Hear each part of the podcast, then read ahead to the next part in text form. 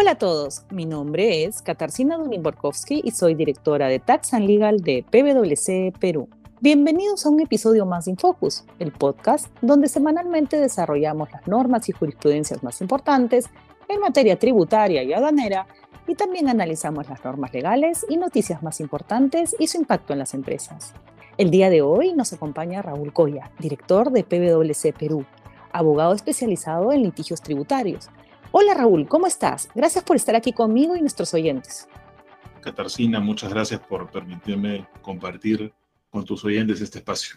Raúl, el primer tema del que quisiera conversar contigo es la sentencia de la séptima sala especializada en lo contencioso administrativo con subespecialidad tributaria y aduanera de la Corte Superior de Justicia de Lima, que concluye que la administración tributaria carece de interés para obrar respecto de pretensiones en plena jurisdicción en el proceso contencioso administrativo. ¿Qué significa que la administración tributaria carezca de interés para obrar respecto de pretensiones de plena jurisdicción en el proceso contencioso administrativo? Sí, recientemente la, séptima sala ha emitido una sentencia en segundo grado sobre un caso que nosotros eh, patrocinábamos y en esa sentencia el Poder Judicial ha establecido que la Administración Tributaria no puede plantear este tipo de pretensiones de plena jurisdicción. ¿Qué significa esto? Significa que cuando la Administración Tributaria presenta una demanda contenciosa administrativa contra una resolución del Tribunal Fiscal, no podría plantear una pretensión respecto a aspectos distintos a los nulificantes. ¿Esto qué quiere decir? De que sus pretensiones tienen que estar circunscritas a objetar la validez del fallo del Tribunal Constitucional únicamente en el sentido de objetar si esta resolución ha respetado, por ejemplo, las garantías del debido proceso en sede administrativa, como podría ser un fallo del Tribunal Fiscal que no ha sido motivado adecuadamente, o algunos de los vicios que la propia ley del proceso administrativo general permite a la administración como supuestos para demandar estos aspectos, como podría ser la vulneración del principio de legalidad, la vulneración del debido proceso, entre otros.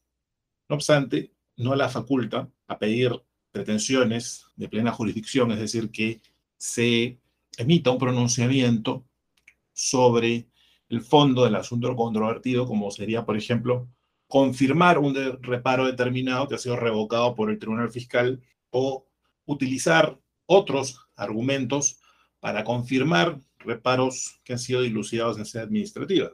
Por ejemplo, ¿qué ocurriría si la administración emite un reparo con el fundamento X?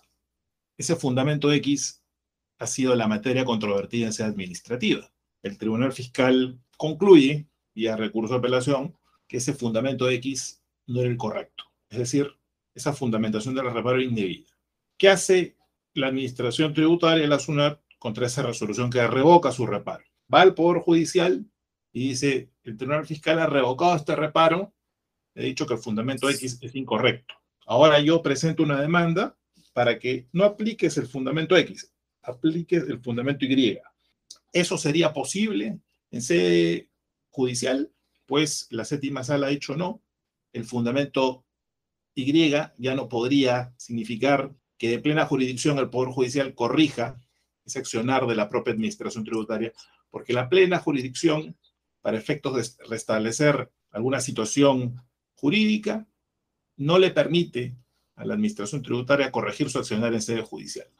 Únicamente esta facultad está circunscrita para los administrados, no para la administración tributaria.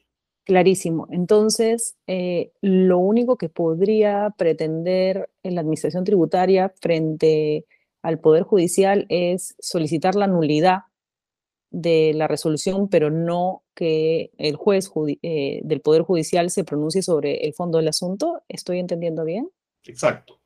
Lo que ha dicho el Poder Judicial es, ha sido eso, ha sido que las pretensiones de la Administración Tributaria solamente podrían estar circunscritas a la declaración de la, nulidad total o parcial del acto administrativo, más no pedirle al Poder Judicial que haga una pretensión de carácter de plena jurisdicción que está vinculada al reconocimiento o restablecimiento del derecho o el interés jurídicamente tutelado para los administrados. Entonces, bajo una interpretación correcta, creo yo, de las normas de la ley de proceso contencioso administrativo, el Código Tributario, que además establece que la facultad de mandar de la Administración Tributaria es excepcional, pues de una correcta interpretación de esos dispositivos, el Código Procesal Civil, del tubo de la Ley de Proceso Contencioso Administrativo, del Código Tributario, se puede llegar a la conclusión de que la Administración Tributaria no tiene la facultad para plantear pretensiones al amparo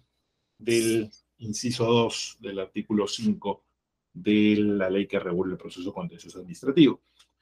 Entonces, solamente podría enfocarse en pretensiones de carácter nulificante. Y eso, Kitty, nos, lleva a la, conclusión también de que la administración tampoco podría, por ejemplo, cuestionar posiciones institucionales a nivel del Poder Judicial, porque ahí también creemos, y así lo hemos planteado siempre, que ahí carece de interés para obrar, por ejemplo, la administración tributaria. Te refieres que no podría ir en contra de sus propios informes, los informes que en virtud del artículo eh, noventa y tantos del Código Tributario eh, permite a los gremios presentarse a la SUNAT y hacer consultas generales, ¿correcto? Correcto. Esos, esas opiniones institucionales que además le son vinculantes a la administración tributaria, de acuerdo al artículo 94 del Código Tributario, no podrían ser ya ventiladas en sede judicial si que, por ejemplo, el Tribunal Fiscal compartió el criterio, el informe lo aplicó o señaló como entre sus fundamentos la aplicación de ese informe, ese criterio coincide con lo de la opinión institucional y el Poder Judicial decide llevar ese caso a sede judicial para modificar un criterio.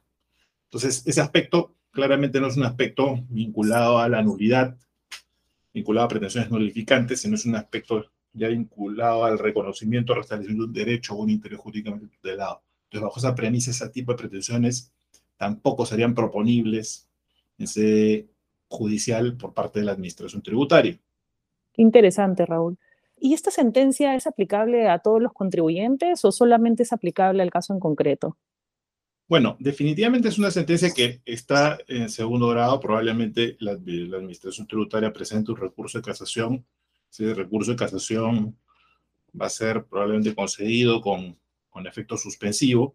Sin embargo, es un criterio que ya la sala tiene, y es la primera vez, es la importancia este, de este criterio, es que es la primera vez que se establece con claridad eh, la interpretación de estos dispositivos para establecer si la administración podía o no plantear pretensiones de esta naturaleza.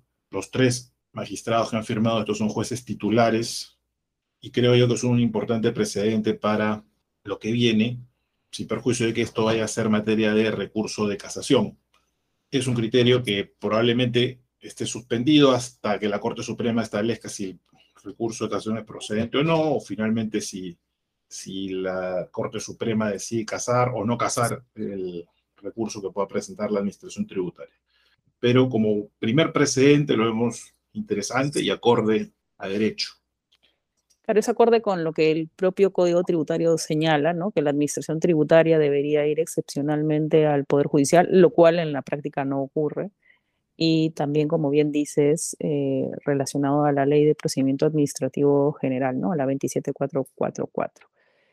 Eh, clarísimo, hay un tema, sí, dime. Hay un tema Kitty, que en estos casos que suele llevar la SUNAT al Poder Judicial, es el hecho, muchas veces la administración plantea aspectos que ni siquiera fluían de la etapa administrativa como planteé originalmente, el ejemplo de XY, eso ocurre mucho en las demandas que presenta la Administración Tributaria contra resoluciones del Tribunal Fiscal. Argumentos que ni siquiera se habían ventilado en etapa administrativa, los pretende discutir en sede judicial. Yo creo que eso claramente, a la luz de este precedente, queda claro que ya la Administración no tendría interés para obrar en este caso porque no ha pasado por el filtro previo de haber sido ventilado a nivel administrativo. Sí, es cierto. Bueno, esperemos que este precedente ayude pues a que los procesos se reduzcan en la etapa judicial a solamente aquellos casos, ¿no es cierto?, en donde la administración tributaria pues eh, pueda reclamar o pueda invocar, más que reclamar, la nulidad de los fallos del Tribunal Fiscal. Bueno, Raúl, espero contar con tu presencia en otra oportunidad y nada, no sé si quieras despedirte de nuestros oyentes. Muchas gracias, Kitty. Con mucho gusto podré participar las veces que tú me invites. Nos encontramos la próxima semana. Que estén bien.